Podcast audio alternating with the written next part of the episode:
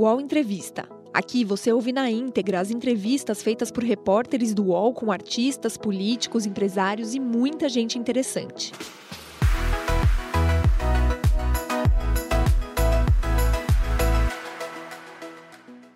Olá, bom dia. Agora são 10 horas e 20 minutos. Seja muito bem-vinda, seja muito bem-vindo ao UOL Entrevista, nosso espaço de reflexão e conversa com personalidades que são notícia no nosso país sobre os assuntos que estão em alta. Na COP26, o Brasil se comprometeu em reduzir em 50% as emissões de gás carbônico até o final desta década. O país também quer acabar com o desmatamento ilegal até 2028 e ainda assinou um compromisso de reduzir emissões de gás metano. No entanto, um plano prático para viabilizar os compromissos não foi definido.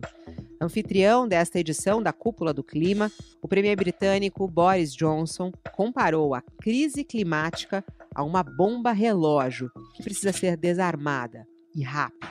Alertas que Ailton Krenak já fazia quando, em 1987, discursou na Assembleia Constituinte com o rosto pintado de preto como forma de protesto contra quem ameaça os direitos e tradições indígenas.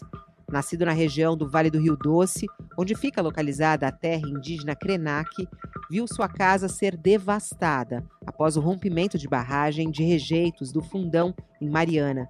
19 pessoas morreram e o rio foi arrastado no maior desastre ambiental do país.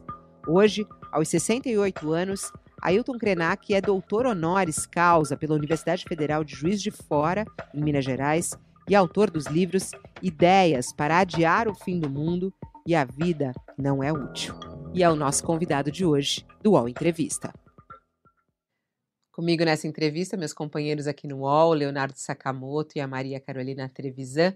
Olá, Ailton Krenak, muito obrigada por atender o convite ao UOL. Seja bem-vindo aqui ao UOL Entrevista. Bom dia a todos. Bom dia, Bom Sakamoto. Dia. Bom dia, Fabiola. Bom dia, Carol. Um prazer estar aqui conversando contigo, Ailton. Olá, Carol. Bom dia para você também.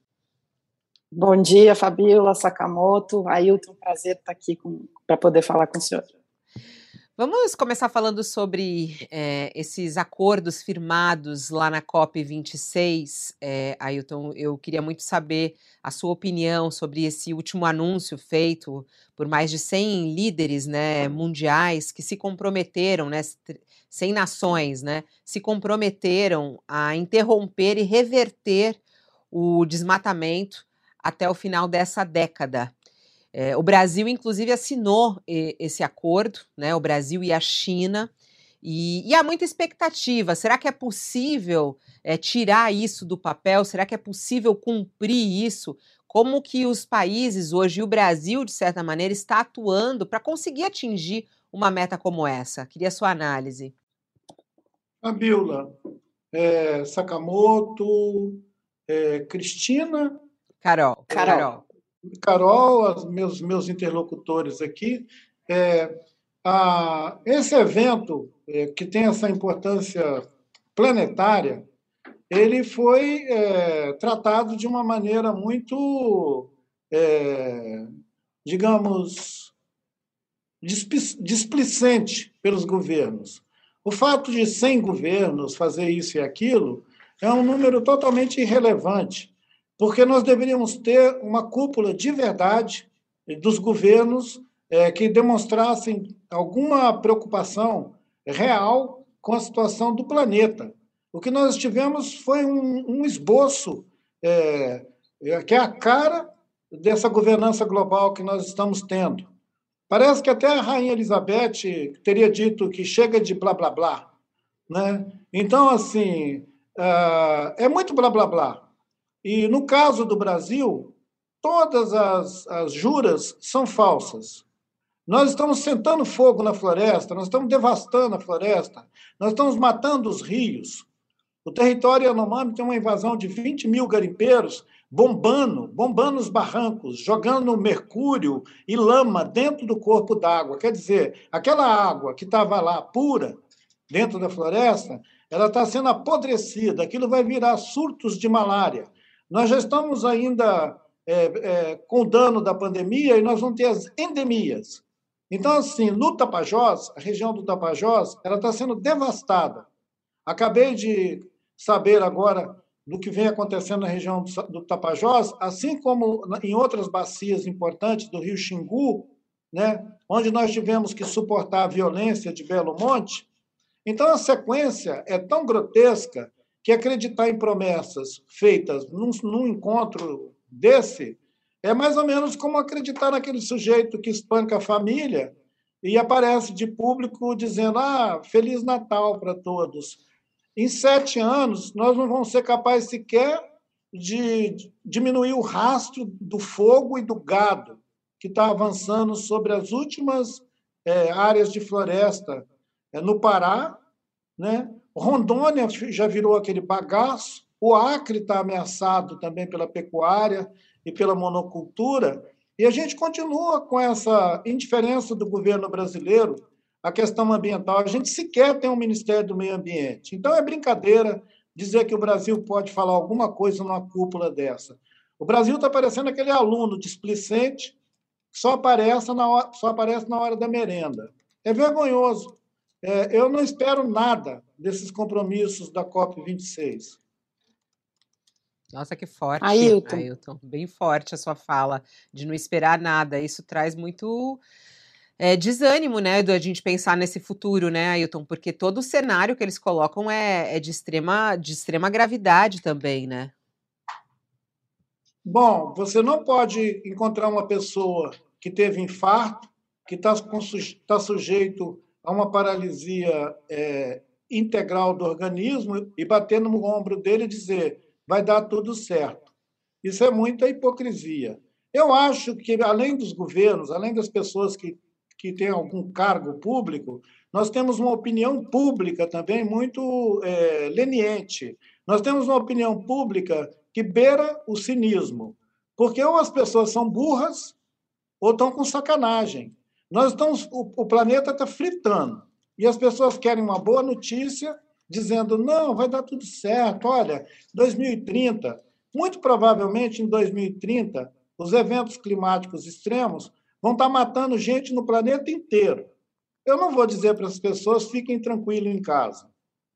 Ailton, é, aproveitando que você estava falando esse gancho do que você falou, é, ao mesmo tempo que governos estão discutindo em Glasgow, na Escócia, questões, debates é, sobre as mudanças climáticas, empresas em todo o mundo estão colocando no noticiário propagandas, né, publicidade mostrando como todas elas são sustentáveis e verdes, né? E aí eu queria que você falasse um pouco sobre, você falou um pouco sobre esse cinismo, né, da, da, da opinião pública. E eu queria que você falasse um pouco sobre a mesma coisa com relação ao setor empresarial, sobre o greenwashing, né? Qual que é o, é, é o que, qual que é a responsabilidade das empresas no combate à mudança climática e o que, que elas estão deixando de fazer?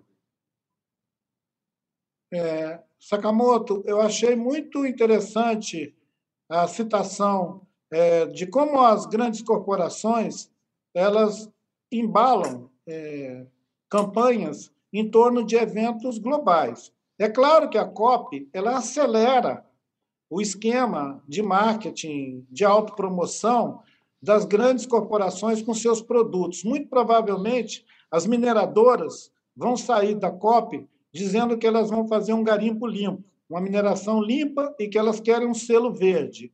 Então, assim, é, é, um, é mais ou menos. É, corresponde a uma certa opinião pública, porque quando eu disse que sustentabilidade era um mito, quem reagiu primeiro não foram as empresas. Quem reagiu primeiro foi essa gente que lê notícias é, na rede social e que reagiram para mim dizendo: ah, mas você está deixando a gente sem esperança.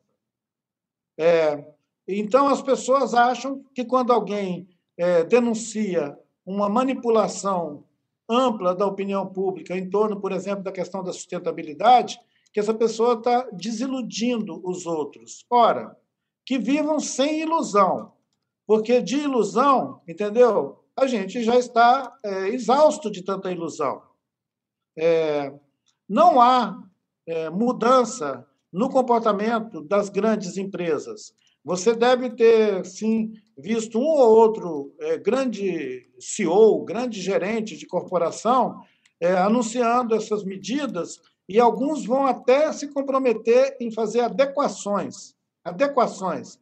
Mas eu fiquei chocado porque eu descobri que a Noruega, que é um país muito limpinho, ele está detonando a terra dos Chicrim, lá no Pará, jogando o resto das suas indústrias no rio Cateté. Quer dizer, eles estão também ajudando a matar rios na Amazônia, mesmo quando fazem uma cena muito bonitinha lá na Europa, dizendo que estão cumprindo todo o protocolo, que eles são vanguarda é, na questão é, de mudar o consumo. Anunciaram, inclusive, né, que vão sair do, do, do, fóssil, vão parar de usar combustível fóssil. Ora, já deviam ter, deviam ter feito isso na década de 90. Então, assim, tem gente que está devendo há 15, 20 anos, chega no balcão, paga e quer um prêmio. Esses caras não têm que receber prêmio. Eles têm que tomar vergonha. Ailton, é, eu gostaria de fazer uma reflexão contigo, na verdade, gostaria de escutar a sua reflexão sobre é, como nós chegamos até aqui, né? Porque, de fato, a COP é, ali é, tem uma hipocrisia, assim, dos países em dizer que, as, é, né, em especial o Brasil, em dizer que vai reduzir 50% de carbono, que vai reduzir desmatamento e tal. É um, um, governo que piorou muito a situação dos povos da floresta, dos povos indígenas, da própria floresta, é, toda a violência que tem no campo, enfim. O governo Bolsonaro promoveu isso, né, os garimpos, essa matança dos rios e da floresta. Eu queria te escutar para entender o seguinte: como é que a gente chegou até aqui? O que, que tinha na nossa sociedade que nos trouxe até aqui? Não dizer que antes os governos também não fizeram, é, não, não erraram, né, nesse sentido, mas o que, que é na sociedade que nos trouxe até aqui, até o bolsonarismo, que permite, por exemplo, essa violência e essa matança do, do meio ambiente? Carol, é, talvez fosse fazer muita psicologia, entender a complexidade né, de uma sociedade como a brasileira, onde tem é, setores dessa mesma sociedade que sai do Rio Grande do Sul para colonizar Roraima, o Amapá. É, outro dia eu estava observando esse, essa, essa fúria de recolonizar nós mesmos. A gente coloniza nós mesmos. Então, assim, a gente discute é, amplamente essa questão do colonialismo, só que dentro do Brasil nós temos uma dinâmica de ocupação interna que é colonialista. Quando um gaúcho vai para Rondônia ou vai para o Pará, ele deveria é, ter um protocolo dizendo para ele: isso aqui não é o Rio Grande do Sul. Você pode vir para cá, pode até trazer sua bomba de chimarrão, mas você não vai abrir uma churrascaria. O problema é que o cara leva a churrascaria junto com ele. Então, essa falta de respeito com a pluralidade cultural, com a diversidade cultural. Os brancos do Sudeste eles vão para a Amazônia para domesticar o povo nativo. Eles fazem a mesma coisa que os bandeirantes faziam no século XVII. É uma falta de respeito interna. A gente não precisa ser recolonizado por estrangeiros, porque nós já fazemos esse serviço sujo dentro de casa. Os brancos do Brasil acham que tem que acabar com quem não é branco. Eu não posso amaciar na conversa. O pessoal que vai de Santa Catarina, do Rio Grande do Sul, mesmo de São Paulo, que sobe para a Amazônia, eles não respeitam as culturas locais. Eles acham que aquele povo que vive na Amazônia não sabe cuidar daquele território. Então, eles vão lá e tomam o território deles para fazer uma planície do agronegócio. As nossas mídias também fazem isso. Os grandes canais de televisão vivem fazendo propaganda do agronegócio. É, em plena desgraça da pandemia, eles anunciam o lançamento das últimas caminhonetes. Uma caminhonete toda computadorizada, inteligente, andando no meio da soja, aquelas máquinas incríveis sugando, né? os aviões jogando veneno.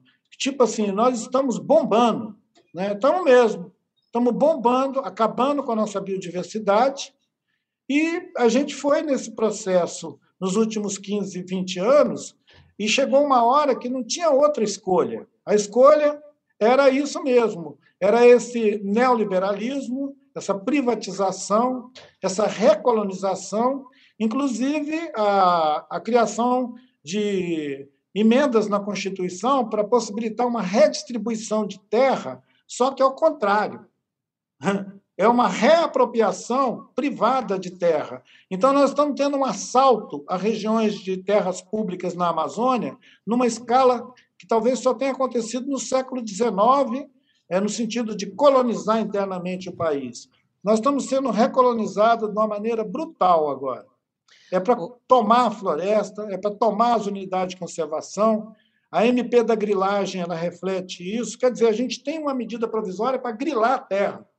Nós temos um, uma, uma, uma política de estimular o roubo da terra e a legalização. Nós temos as polícias e a Força Nacional sendo mobilizada para atacar assentamentos rurais. Em Rondônia, o assinte da polícia da busca em crianças, em meninas, como se, se a gente estivesse numa guerra, como se a gente estivesse numa guerra é, entre inimigos. Então, eu não estou falando de uma colonização que acontece no campo econômico. É uma colonização configurada como ocupação, é, é, como se a gente estivesse vivendo uma guerra interna. Né? Chega nos territórios indígenas, passando o trator, como fizeram lá na, na terra desse povo indígena no Maranhão é, recente, onde entraram com os tratores na terra, derrubando as plantações espancando as pessoas. Então, nós estamos sofrendo uma invasão interna, o governo está patrocinando isso. Se uma pessoa vier lá do Pará fazer uma reclamação em Brasília, a autoridade em Brasília esculhamba com ele, manda ele voltar para casa, ou eventualmente bota a polícia atrás dele, dali mesmo de Brasília.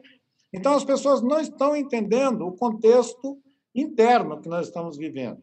Para além de observar o que está acontecendo fora do Brasil, seria muito importante, como você perguntou, Carol, perguntar por que nós chegamos a isso. Seria muito fácil dizer, ah, porque a gente elegeu esses fascistas. Mas não é só por isso. É porque nós temos uma sociedade racista. As pessoas do sudeste do Brasil gostariam de colonizar o resto do Brasil.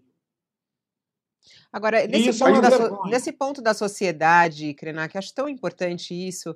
É, até antes de, de, o senhor entrar no ar, eu estava conversando aqui com a, com a Carol e com o Sakamoto sobre a falta de interesse é, do brasileiro a respeito das questões ambientais, né?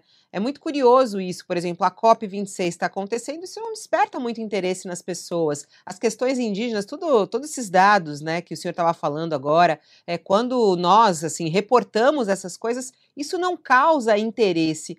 Como despertar o interesse da sociedade brasileira para essas questões ambientais e as questões indígenas, Krenak? Por que, que há tanta desconexão uh, do brasileiro com a sua própria natureza?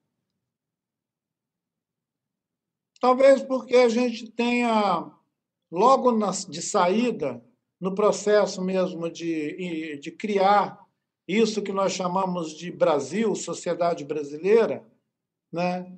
Esse evento, ele foi se dando ao longo do século, sei lá, 18, 19, quando a gente chega no século 20 com a industrialização, nós fomos engolfados numa experiência moderna sem ter saído de uma sociedade agrícola. Eu acho que o Brasil é agrícola.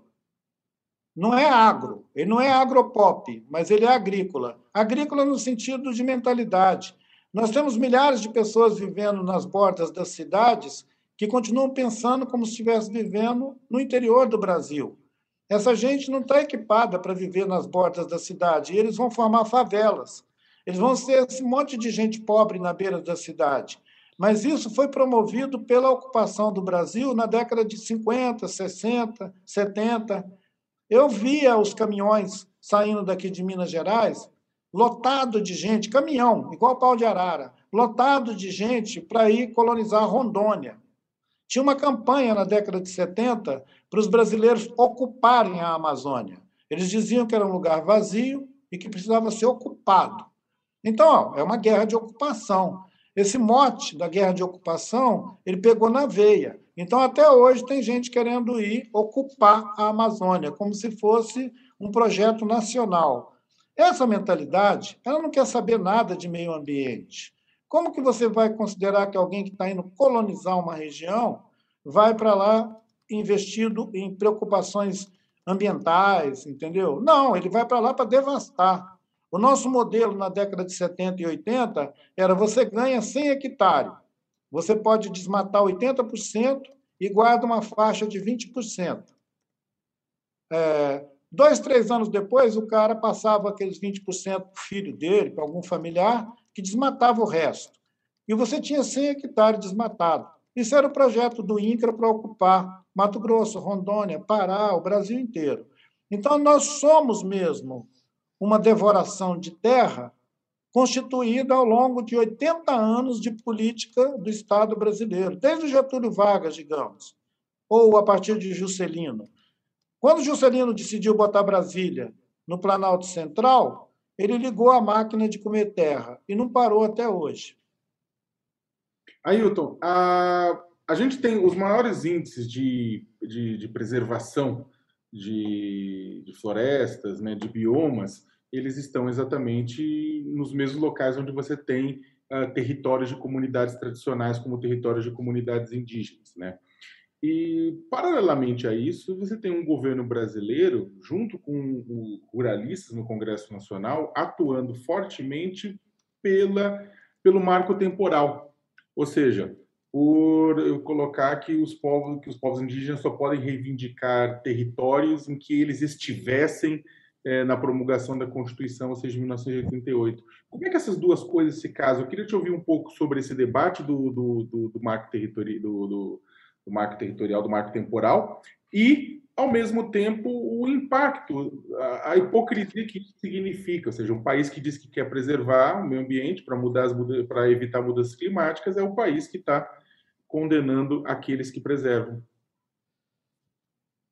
Camoto, o marco temporal ele foi é, pensado como um golpe no capítulo dos direitos dos índios na Constituição. Ele foi gestado. E talvez ele tenha começado a ser é, configurado assim que a Constituição foi é, promulgada. Assim que a gente é, tornou é, válido os princípios que estavam na nossa Constituição, um, uma pessoa que participou daqueles debates, que foi o ex-ministro Nelson Jobim, o Nelson Jobim foi um constitucionalista, ele participou do processo. Ele foi ministro depois do Fernando Henrique Cardoso. Quando ministro do Fernando Henrique Cardoso, ele produziu um, uma novidade que questionava o capítulo da o artigo da Constituição que obriga a União a demarcar as terras indígenas. Ele achou que precisava botar uma novidade ali. E a novidade era: isso só vale para quem já estava lá antes da Constituição ser é, promulgada. Antes. Então, é, isso é um golpe. Então, eu costumo pedir às pessoas que deem a faixa de golpista também para o Nelson Jobim, antes que ele morra.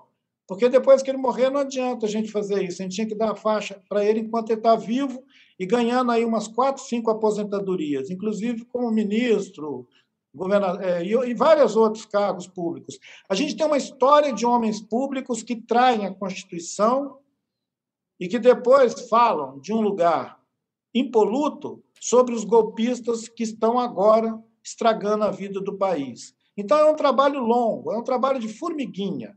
E o Nelson Jobim, ele merece o troféu é, de quem deu o pretexto para que o marco temporal viesse a se produzir.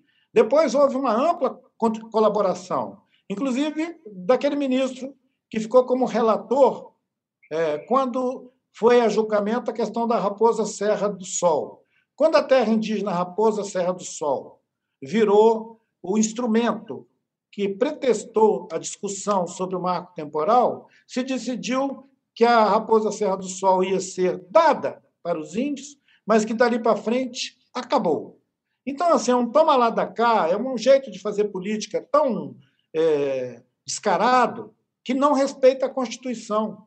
A Constituição ela já foi manchada quando o ministro baixou uma instrução, como ministro da Justiça, uma instrução. O que é uma instrução? É diante de um, de, de um princípio que a Constituição estabeleceu. Então, qualquer um pode fazer uma instrução. As pessoas estão vendo agora, nesse governo, qualquer ministro faz uma instrução sobre o trabalho, sobre a saúde, sobre o meio ambiente. Às vezes, até um servidor de, de, de escalão menor pode mandar uma instrução. Então, virou uma pipoca moderna é, rasgar a Constituição. E isso já começou na década de 90. O marco temporal ele é um absurdo, ele é uma excrescência jurídica. Eu não discuto o marco temporal, porque seria como você dar é, sentido a uma coisa que não tem valor nenhum. O marco temporal já foi denunciado. Grandes juristas, grandes especialistas em constituições brasileiras já disseram que o marco temporal não tem nada a ver com o princípio que está na Constituição, que ele é um artifício, ele é um argumento político para invalidar um direito de conquista histórica dos povos indígenas na nossa Constituição. Então, assim, eu não discuto o marco temporal porque ele é um documento é, eivado de maldade, de má intenção. Lá na Constituição diz que quem ocupa a terra indígena é, de boa fé, tem essa expressão de boa fé, uma ocupação de boa fé, incidindo sobre um território indígena, ele pode ter uma apreciação diferente. Mas para quem está dentro de uma terra indígena, porque a Constituição não dá terra aos índios, a Constituição reconhece. A União o Estado brasileiro ele tem que reconhecer.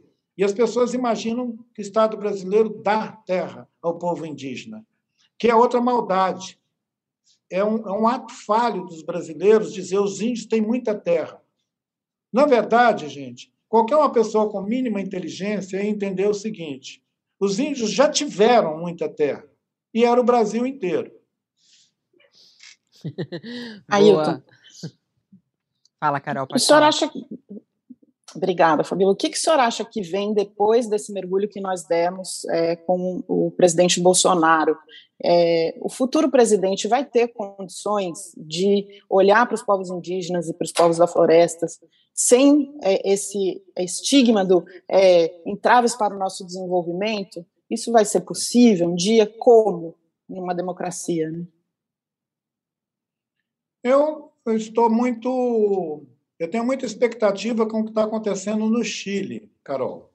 O uhum. Chile, é, seguindo um debate que já vem acontecendo nas, nos países andinos, desde o Equador, passando pela Bolívia, o Chile está discutindo a refundação do, da nação. Então, eles estão dizendo que eles querem, que eles querem um Estado plurinacional. É o novo constitucionalismo na América Latina. Então, se a gente considerar que nós podemos aprofundar um debate no Brasil sobre a refundação do Brasil, aí nós teríamos a possibilidade de nos articular com a América Latina numa perspectiva do novo constitucionalismo latino-americano, que concebe a ideia de um Estado plurinacional. Porque esse Estado colonial, velho, viciado, ele não admite mesmo, porque ele é colonial. Ele, o DNA dele é de pirata. É um DNA pirata, é um DNA de bandeirante, que veio para comer os outros, roubar os outros. Então, se a gente não refundar, você não, não adianta mudar de governo. O cara vai entrar dentro de um ambiente, um organismo drogado, viciado. Então, nós temos que questionar o Estado colonial brasileiro. E eu fico admirado que a maior parte das lideranças políticas que estão no debate são tão alienados que eles não se tocam. Eles não se tocam que, se a gente não mudar essa matriz cultural ampla, nós só vamos reproduzir o desastre, inclusive do ponto de vista ambiental. Né? Porque, na verdade, nesse contexto, o que a gente chama de ambiental, ele se insere como se fosse assim, o caroço da castanha, porque em volta tem toda uma camada é, imensa de isolamento do que acontece no que é o meio ambiente. O meio ambiente é uma abstração para a maior parte das pessoas. Tem gente vivendo atolado mesmo nas condições mais miseráveis. Talvez metade da população brasileira não consiga atinar nem o que é o quintal da sua casa. Quanto mais o que é meio ambiente. É querer demais. Nós temos que mudar, inclusive, aquilo que é ensinado para as nossas crianças na sala de aula. Uma criança com seis anos de idade, oito anos de idade, ele é treinado para ignorar o que seja esse meio ambiente, treinado para ignorar o que seja esse meio ambiente. Ele é isolado, ele é incutido nele desde cedo uma ideia sanitária da vida. Sanitária. Então, nós estamos criando, desde criança, uma mentalidade sanitária, o que é muito contraditório, porque uma das condições para você ter uma, uma rotina sanitária é ter pelo menos o básico. Se você não tem nem saneamento, como é que você vai ensinar uma criança a ter nojo da terra? se ele está jogado em condições totalmente miseráveis de vida. Mas você pode olhar o material didático que rola nas nossas escolas, ele ensina as crianças a uma educação sanitária. O que é essa educação? Quer Explica para a gente, Krenak. Acho, acho interessante você explicar o que é essa, essa educação sanitária e na pandemia isso se agravou. Você acha que com essa questão da pandemia, essa ideia, essa, essa educação sanitária ficou mais forte? Fabiola, o que eu estou chamando de educação sanitária, ela é muito anterior àquelas normas que, durante a pandemia, é, um cuidado é, que a gente pode considerar que fosse até apropriado para aquela condição. Né? Naquela condição, todos nós podíamos ser convocados a um cuidado sanitário. O que eu estou chamando de educação sanitária é a formação ao longo de décadas de uma mentalidade que você tem nojo da terra. Nojo da terra. Você não pode sujar a mão. Você não pode mexer na terra. Uma criança não deve mexer na terra. Então a gente teve aí duas, três gerações de meninos que saíram da zona rural, foram viver em cidades, porque a urbanização no Brasil é tardia, mas desde a década de 60, 70 tem campanhas para tirar as pessoas do campo ir para a cidade, o que chamam de êxodo rural, não é isso? Quando todo mundo saiu da zona rural para liberar para o agronegócio e vir para a cidade passar fome, entrar na fila da Caixa Econômica, pegar 400 pau por mês. Então, toda essa produção da pobreza, como diz Eduardo Viveiros de Castro, que é um antropólogo, parece até um luxo citar um antropólogo aqui, ele diz o seguinte, que o Brasil se especializou na produção do pobre, produzir pobre. Então, assim, tem uma produção de pobreza. A gente tem uma tecnologia de produzir pobreza. A gente pega as pessoas que pescam, colhem frutos nativos do cerrado, de qualquer território, tira eles de lá, joga eles na periferia da cidade, onde eles nunca mais vão poder pegar um peixe para comer, porque agora tem um rio podre passando no bairro onde ele mora. Então, esse cara é um pobre. Você tirou ele numa condição de prosperidade, onde ele podia comer, beber e tudo, e botou ele num lugar onde ele vai ser um miserável. Então, isso é produção de pobreza. Se você tirar um Yanomami de dentro da floresta e botar ele em Boa Vista, você está produzindo um pobre. Se você pegar o pessoal do Xingu, lá da Volta Grande do Xingu, tirar eles de lá, botar uma hidrelétrica lá e mandar eles para uma beirada de Altamira, você está produzindo pobre. Então, nós estamos produzindo uma cerca de 2 a, de, de 2 a 5 milhões de pobres por semana. Né? Daqui a pouco, ao invés de a gente ter 30 milhões de famílias na linha da pobreza, nós vamos ter 50 milhões, se a gente conseguir é, implementar essa tecnologia de produzir pobre. Nós somos incríveis para produzir pobreza. A gente pega paisagens naturais ricas. O rio, por exemplo, que passa aqui na minha aldeia. As pessoas da minha família pescavam e levavam para casa, pelo menos duas ou três vezes por semana, uma quantidade tão grande de peixe que eles podiam abastecer as famílias e vender para fora, para os vizinhos é, da reserva indígena, para os restaurantes. Hoje, eles compram peixe congelado, se eles quiserem comer peixe. Isso é produção de pobreza. Forte então, demais. assim, o que é meio ambiente, entendeu, para essa gente? O que é meio ambiente para quem está sendo assaltado no seu cotidiano? É nada. Meio ambiente vira um prato de comida. Então, a é. educação sanitária é você ter nojo da terra.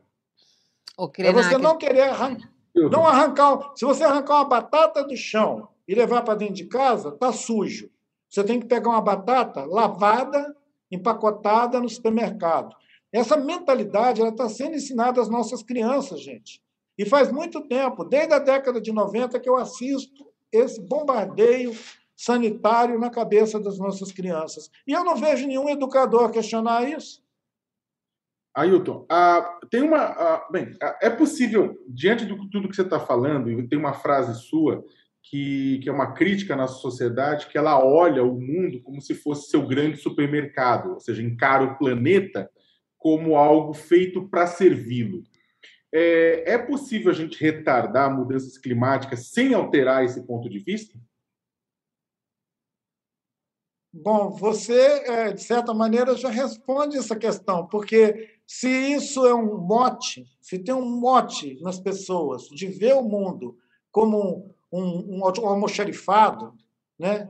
Eu falo do almoxarifado porque eu me lembro que quando a ministra Marina Silva, aquele breve período que o Brasil sonhou em ter um projeto para a Amazônia, né, que era diminuir é, as campanhas de ocupação da Amazônia e introduzir um debate sobre a possibilidade de desenvolver outras economias dentro da floresta, que incluía o sonho de Chico Mendes, outras ideias, povos da floresta, em que os povos indígenas podiam ser percebidos como saberes tradicionais, articulando conhecimento, tecnologia, para pensar uma outra política em relação, principalmente à Amazônia, mas também outras regiões, outros biomas. Quando a Marina era ministra do Meio Ambiente, houve uma discussão dentro do governo e ela foi cuspida de dentro do governo, porque eles diziam para ela: é, nós não podemos deixar de explorar as jazidas de ouro, diamante que tem dentro da floresta. Nós não podemos deixar de usar os rios para fazer barragem e produzir energia, porque o Brasil é vanguarda na produção de energia limpa. Eu não sei que história é essa de energia limpa, Sakamoto. Essa energia é suja de sangue. Se botar um filtro de sangue na energia limpa do Brasil, vai entupir. A energia limpa do Brasil é suja de sangue. É tucuruí, é Balbina, é Belo Monte, é, é Santo Antônio Giral. Então, assim, essa conversa de energia limpa, eu ponho ela em questão quando você compara ela com a questão social. A questão, se você mata gente para produzir energia limpa, pô, que, que conversa é essa? Que clorofila é essa? A outra conversa é o seguinte: é, nós chegamos a um ponto em que a gente tinha que decidir se a gente ia comer a floresta, né, o almoxarifado, ou se a gente ia pensar o que fazer com o nosso patrimônio ambiental. E a Marina foi tirada de dentro do governo porque o, ela contrariava essa ideologia. E quem sucedeu a, a Marina de lá para cá só implementou a lógica do almoxarifado. A economia está perrengue, mete a mão na natureza. Então, assim, devasta mais uma região, inventa um imenso projeto na Amazônia, você está com, tá com falta de grana? Inventa uma ocupação qualquer em algum lugar novo que atrai investimento. É essa a lógica. Essa lógica é miserável. É a lógica do, do supermercado, saque, e do almoxarifado. Que o administrador pensa assim: ah, está faltando alguma coisa aqui, pega no almoxarifado. O planeta, esse organismo vivo da Terra, não é um almoxarifado. E a lógica dos governos, infelizmente, vai nesse sentido. Repensar tudo isso exige uma mobilização imensa de diferentes camadas da realidade. A econômica, a política, a educacional, tecnologia, ideia de infraestrutura. A principal infraestrutura de um povo, de uma nação, é o seu território. Isso é o pensamento mais antigo que existe. A principal infraestrutura de um país é o seu território. Se você detona o seu território, não tem infraestrutura que vai segurar essa onda. Não tem tecnologia, não adianta você pensar uma implantação de portos, aeroportos e não sei mais o quê, se você está detonando a biodiversidade do seu é, mundo, uhum. do lugar onde você vive. O Entrevista volta já.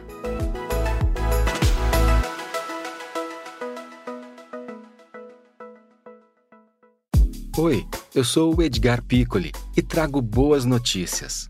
Isso, Trago Boas Notícias é um podcast original Spotify produzido pelo UOL para você se informar e relaxar. As histórias que eu conto aqui são de Ecoa, a plataforma do UOL por um mundo melhor. De segunda a sexta-feira, às seis da tarde, tem um novo episódio grátis no Spotify e no UOL. Dá também para baixar e ouvir offline, quando você quiser.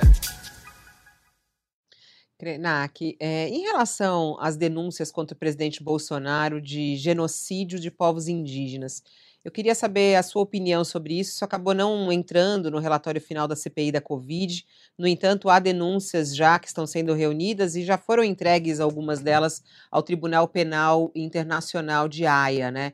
Eu queria a sua análise. O senhor considera o, o governo Bolsonaro, o presidente Bolsonaro, um genocida de povos indígenas?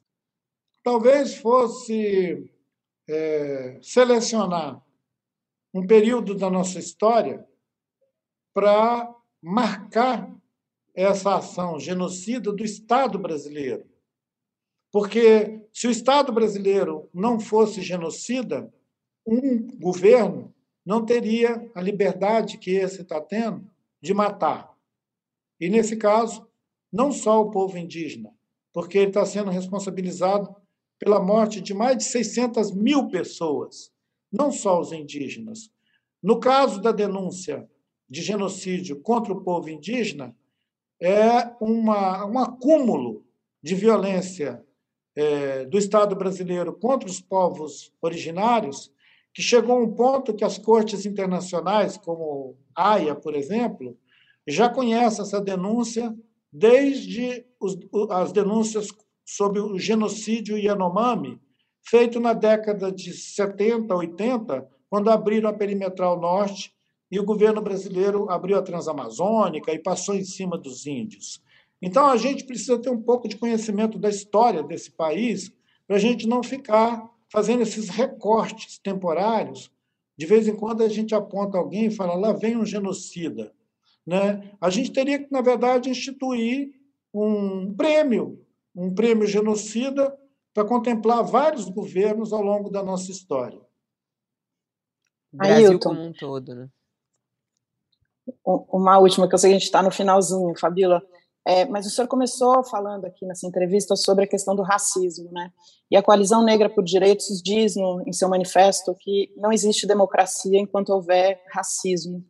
Eu queria que o senhor saber o que, que o senhor acha da nossa democracia. A gente vive numa democracia tantos anos depois, a democracia sonhada naquela Assembleia Constituinte em que o senhor aparece pintando a cara, é democracia? Que qualidade é essa da democracia que a gente vive hoje no Brasil? Carol, talvez a gente pudesse recorrer aos poetas, né, os grandes poetas. E eu costumo dizer que Drummond, Carlos Drummond de Andrade, que é dessa mesma bacia do Rio Doce, em Itabira, eu costumo dizer que ele é o meu escudo invisível diante de situações de puro desespero, eu recorro a esses poetas. E a, os, os poetas dizem que a democracia ela é uma utopia, ela é um sonho, é alguma coisa que se busca, não é alguma coisa que se consome. O senso comum imagina que a democracia é um estado de arte que você entra dentro, veste e sai andando. Não é. A democracia é um desafio. A democracia é como a ideia da liberdade. A democracia é, é o mesmo sentido de dignidade, de integridade. Ela é construída a cada instante, a cada dia, a cada momento, porque ela não tem, a, ela não tem o dom de se instalar, de se instalar e existir porque ela está sujeita a todo tipo de ataque, inclusive externo. Você pode ter uma experiência como a do Chile, por exemplo, que o povo chileno está discutindo a refundação do Estado colonial, e alguém de fora sabota o debate interno no Chile, como fizeram quando Allende era presidente. Bombardearam o palácio, acabaram com aquele papo. Então, assim, parece que democracia é uma utopia, é um sonho. Eu não conheço nenhum Estado, nenhum país no mundo que eu daria o reconhecimento a ele, ok, uma democracia. Não existe democracia no mundo.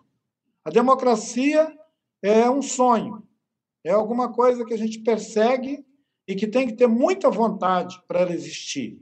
E ela existe só a cada dia. Aí é como, é como o sol. Aí o sol se põe e a gente tem que esperar para esperar uma, um novo dia. É uma, é, uma, é uma ideia liberal demais. É uma ideia liberal demais achar que a democracia é um Estado é, estabelecido uma experiência estabelecida. Os Estados Unidos, um policial bota o, o joelho no pescoço de um negro e faz ele morrer sem respirar.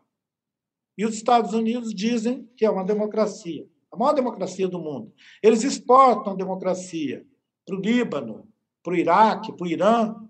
Eles foram levar a democracia para o Afeganistão. Então, eles têm democracia para dar e vender. Isso não é democracia, gente. A gente tem que parar de ficar usando as expressões assim, de uma maneira tão folgada. Né? Democracia é alguma coisa que uma sociedade corajosa, determinada, consegue instituir como experiência cotidiana. Não é uma coisa que você cria e deixa lá, tem uma democracia ali, vou lá buscar. Então, assim, isso não existe. É uma abstração. A democracia é como a liberdade ela é construída todo dia. E se a gente achar que a gente pode botar uma faixa assim, democracia, entre, é bobagem. Você vai entrar e vai levar um soco na cabeça lá dentro. Que forte isso, Krenak. Você falou agora sobre poesia, sobre arte, né? É, tá, é, é um dia muito triste. A gente está acompanhando também a repercussão da morte do grande artista indígena né, que está eh, fazendo história, inclusive, lá na Bienal de Artes, aqui, aqui na Bienal de Artes de São Paulo, é, o Jair, Jaider Isbel. Eu queria saber é, se o senhor está tocando o seu telefone. Se o senhor conhece e acompanha o trabalho dele e o que, que significa essa perda desse artista indígena com as suas vozes, inclusive, que estão neste momento em exposição ele foi encontrado morto ontem, aos 41 anos. O Jaider, ele veio há seis anos atrás trazer os primeiros trabalhos dele para uma mostra chamada Mira, é uma mostra internacional de arte contemporânea indígena que eu ajudei a fazer a curadoria na Universidade Federal de Minas Gerais. Ele veio com desconfiança, mas nós já nos conhecíamos e ele me disse: Eu vou porque você está me chamando. E ele saiu e trouxe os trabalhos dele para essa mostra, que tem um catálogo catálogo de artistas da bacia amazônica, do Peru, da Colômbia. E ele veio e começou uma experiência impressionante de atuação em espaços, é, digamos, de arte no Brasil, em menos de cinco anos, ele se punha como o, um dos maiores é, criadores e críticos disso que a gente chama de arte, porque ele botava em questão a própria ideia do sistema da arte. É, ele, não, ele não se imaginava um artista no sentido do que é, é pensado um, alguém que tem uma obra de arte é, no museu. Mas uma semana atrás, quando ele desembarcou em São Paulo, ele me ligou feliz para dizer para mim: Olha, eu acabei de chegar aqui em São Paulo e fiquei sabendo que dois trabalhos meus foram comprados pela para a coleção é, de um importante museu na França que é esse Pompidou. Ora, ele tinha chegado ao máximo de reconhecimento que um artista brasileiro podia chegar. Então, ele tem obras dele hoje nos maiores museus do mundo. E ele está sendo considerado uma novidade para todos os especialistas em arte é, no mundo. Então, ele não é só um artista indígena, ele é um grande criador, um cara muito é, especial e um ser humano é, de uma qualidade que é muito rara. E eu não sei porquê, mas tem muita gente achando que não vale a pena é, continuar é, insistindo com esse mundo é, caótico e vazio de sentido. E como ele é uma pessoa muito, muito, muito é, rara, ele deve ter achado que já deu, que ele não tinha mais nada para conversar com a gente. É uma perda enorme para quem é, teve a felicidade de conviver e conhecer ele, e é arrasador para os seus parentes Makushi, que contavam com ele como alguém da vanguarda dos seus direitos. E ele foi um importante pensador é, do povo indígena, no sentido geral, mas ele transcende essa configuração. Ele é um grande artista no mundo inteiro. E é muito triste não ter ele entre nós. Eu acho que um pouco da minha raiva hoje de manhã é também pela perda de uma pessoa da grandeza do Jaider Isbel, Makushi, e que se atribuía ser o neto de Macunaíma. Ele dizia que ele era o neto de Macunaíma, que é um grande herói é, cultural do povo Macuxi e que, é, que está eternizado também no, na obra do Mário de Andrade, né, no, no, livro, no romance do Mário de Andrade, Macunaíma. Macunaíma, ele fazia correção do nome, ele falava não é Macunaíma, é Macunaíma. E ele dizia que essa intervenção dele no mundo da arte é porque ele queria resgatar o cadáver do avô dele, Macunaíma, e levar de volta para o seu território. Então, talvez ele tenha feito, de alguma maneira, o resgate do seu avô ancestral, né, Macunaíma, levar de volta para casa. É muito triste. É, mas é importante a gente abrir esse espaço e meus sentimentos, Krenak. É, é, muito, é muito triste a gente perder algo, alguém tão jovem né, e com esse futuro promissor e em tanto destaque, como o senhor mesmo disse. Muito obrigada pelas suas palavras, muito obrigada pela sua participação aqui é, no UOL Entrevista dessa manhã, apesar dessa, dessa dor, inclusive. Um bom dia. Bom dia. Obrigada, Sakamoto. Obrigada, Carol. Até. Obrigada a todos. Obrigado, Ayrton. Obrigado, pessoal. Tchau, tchau, Krenak. E assim a gente encerra nesse momento de muita emoção ao Ailton, que falou sobre o amigo dele que morreu ontem. É, não há muitos detalhes a respeito da morte dele, no entanto, um, um grande artista brasileiro, como ele descreveu. Assim a gente termina aqui o UOL Entrevista. Eu volto daqui a pouquinho, ao meio-dia, a gente tem a edição do UOL News com resumo do noticiário é, desta manhã. Obrigada pela sua companhia e uma boa quarta-feira. O UOL Entrevista e outros podcasts do UOL estão disponíveis em uol.com.br/podcast. Os programas também são publicados no YouTube, Spotify, Apple Podcasts, Google Podcasts e outras plataformas de distribuição de áudio.